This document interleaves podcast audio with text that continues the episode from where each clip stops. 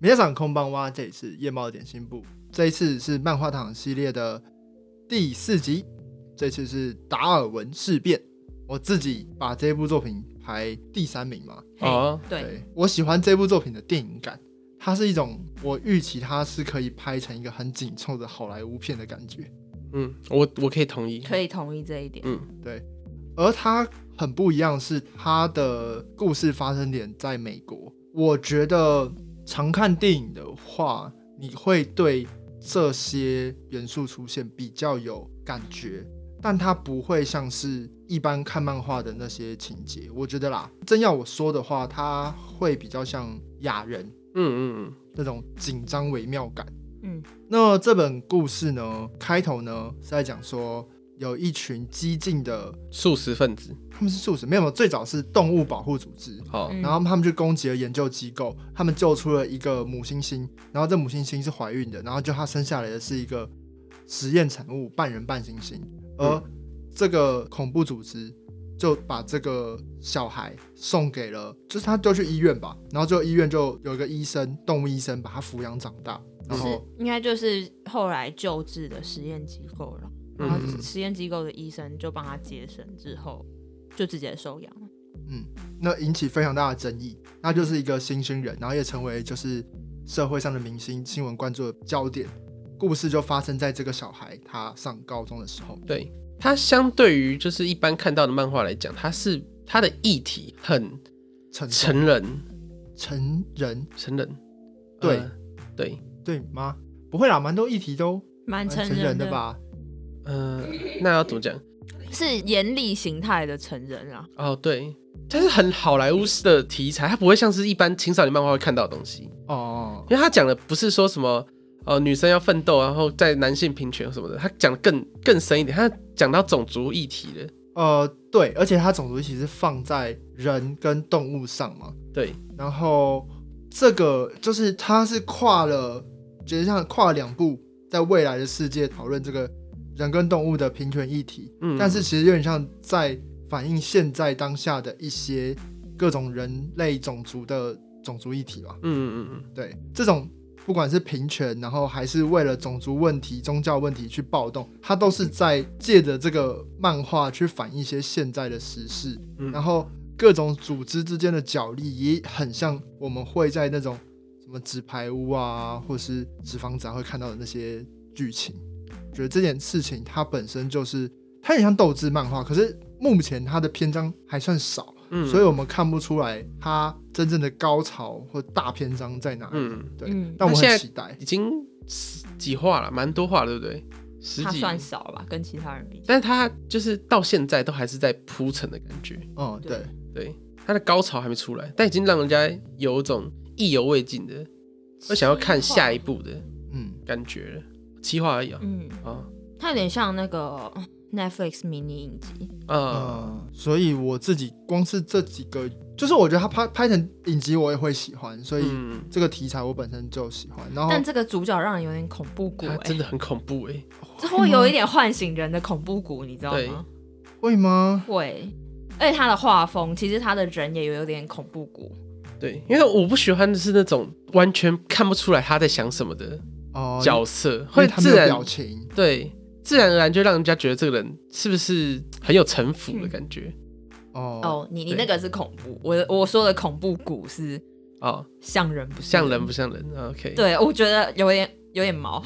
是啊，是有一点，啊它又是一个很写实的世界观，所以当它长得这么漫画卡通的时候，大家会觉得它有一点诡异感。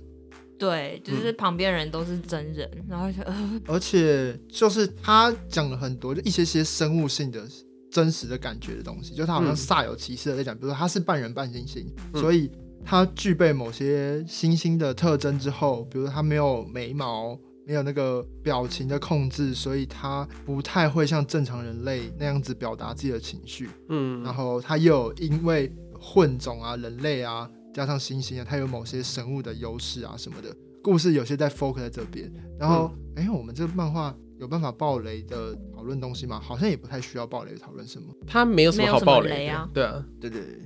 就是悬疑层面上，他放上这个男主角，让我们会连男主角本身的在想什么都看不清，这一点嗯，是不一样的剧情模式吧？对，因为我到现在还搞不懂主角到底在想什么。他对可能自己也不太知道他自己在想什么，嗯，对，因为他剧情里面一直在问说，所以你们人类这个时候会这样子反应是为什么？嗯，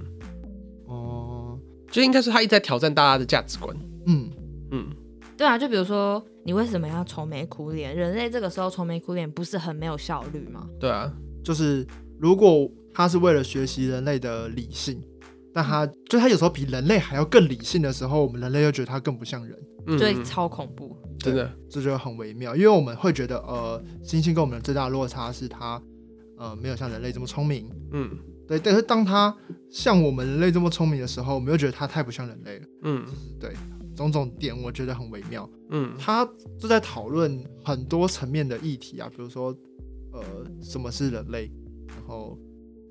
人性是什什么么？对然人后性是什么，还有一些，他后面有讲到一些更实际层面的东西，还有哦法律法层面律是什上么，哦面的对东西人权到底是什么，嗯然后怎么做动物平权，动物平权到底是什么？对，然后他讨论，其实当代也有人在讨论，比如说吃素的议题啊什么的，嗯只是他因为有里面很多人他们很讨厌那些激进的吃素的人嘛，然后他感觉这样放大这个议题，放大到未来这件事情是一个新的争议、新的社会冲突点。嗯对对，这件事情也蛮有趣的，因为这也让我们感觉到，就是不管我们的文明怎么进步下去，永远都会有新的冲突产生，然后新的分裂、新的互相选边站的问题出现。嗯，对，那太有趣了。但他挑战这些东西，其实很容易很危险，收不了尾。嗯，我现在已经觉得他受不了，我现在他因为我还到现在在，铺陈，但我对啊觉得啦他应该要开始长出一些什么，然后要准备收因为尾其。实我到现在还不知道他的主线是干嘛。对，对，像我推的孩子，你就会知道说，哦，他整体就是一个，有超多条线，但你每一条都知道他要往哪里去。对他最后就是要走到这个终点，对对对对对，但我我但现在真的不知道这部会长对怎样，因为他有太多可对能性。太多可能性了，那他搞不好之后会是一个大长篇连载。搞不好啊，对啊，如果他画下去的话，应该可以啦。这部作者是谁？是好像蛮新的漫画家哦。我会说他还很像电影的原因，是因为他也挪用了蛮多呃我们所熟知的电影的元素，例比如如说说，它里面的那些反抗分子嘛，叫什么恐怖分子，嗯嗯对他们都戴那个盖伊福克斯面具嘛，就是《V 怪客》里面那个面具。而现在的确蛮多，就是比如说，哎，那个叫什么组织啊？就是那个骇客组织，他们也都是哦用这个面具来象征嘛，嗯匿名者组织。嗯然后还有很多社会运动，他们也会戴这个面具。虽然最近可能更多人会戴达利面具吧，不过就是《V 怪客》的这个面具也算是蛮经典的一个这种反抗者的象征。然后。嗯呃攻击动物的这种实验机构找到一个猩猩，然后猩猩人生物改造这件事情，它很像是比如说《星球崛起》的这种，对啊，很多啊，《星球崛起》《侏罗纪公园》那些什么的都对对有、啊，对对都有对类似的。对类似的桥段。它嗯开头这个桥段虽然很老套，但就很容易有联想力，嗯，啊，或是甚至是毁灭倒数二十八天，它开头也是也是跟这个有关系嘛。嗯，所以我觉得这些设计都蛮有意思的，就是如果你接触到很多这些文化的话，你就很容易有共鸣。他也不用解释太多，你马上就可以理解他这边到底要干嘛。嗯嗯嗯这点都是他蛮有趣的地方。对我还蛮喜欢的啦。对，嗯。但我希望就我应该是会再等它再多一点。胖一点，对再比较胖一多点东西看的时候，养肥了再再来吃对对对对，好，那这本漫画就介绍到这边。那我们下一本会介绍胆大党。这是它的正式名称对吗？对对，代理的真是 OK，中文名对称。好，那就拜拜。好，如果大家喜欢我的节目的话，欢迎大家到 Apple Podcast、Spotify、s o u n First Story 还有 KK Bus 订阅我们。在社群平台部分有 IG、Facebook 还有扑浪等等的。如果想要听到更多我们的集数，也欢迎去追踪、按赞这些地方，那你就可以在我们更新的第一时刻就收到最快的通知。那另外，如果你们在听完节目之后有想要跟我们有更多的互动以及讨论的话，我们有一个 Discord 群组叫 ACGN Podcast 地下城，呃，里面不只有我们，还有很多其他各大 ACGN 相关的 Podcaster 都有在里面。呃，有任何关于 ACGN 相关的事情想要讨论，或是聊聊的话，都可以加入哟。好，那如果大家也喜欢我的介绍的话，那也可以在我的 Twitch 直播频道 QQ 菜头去找我聊天。我每天晚上八点都会直播。然后如果有任何想要跟大家聊更多，就是其他宅宅的话题，也可以到我的 Discord 那边。好，我每天都会发布我的开台时间，就这样子。嗯，那今天就到这边，我要思密达塞。晚安。